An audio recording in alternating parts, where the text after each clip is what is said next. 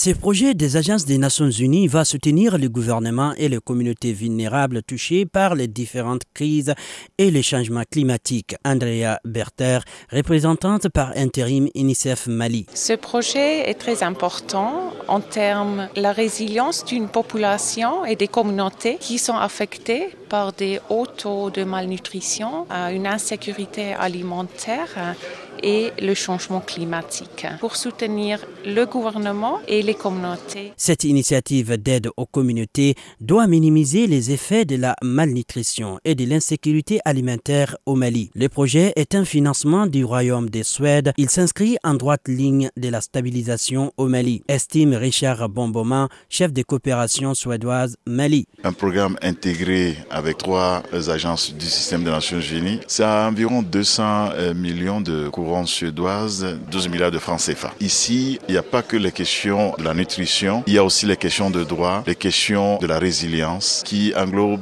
et pour attaquer vraiment les problèmes euh, sociaux au, Mali. De son côté, le représentant du ministère du Développement rural, Daniel Simeon Okelema, soutient que ces projets d'une approche interagence vient à point nommé. Aux couches vulnérables des régions de Sikasso, Bougouni et de Ségou, d'avoir en tout cas des appuis conséquents. Ce projet est très important parce que vous savez que notre pays a été secoué par beaucoup de crises ces dernières années, la flambée des prix. Mais c'est quand même euh, quelque chose qui peut permettre au gouvernement de mieux capitaliser tous les efforts qui sont déjà là et de pouvoir les pérenniser plus tard.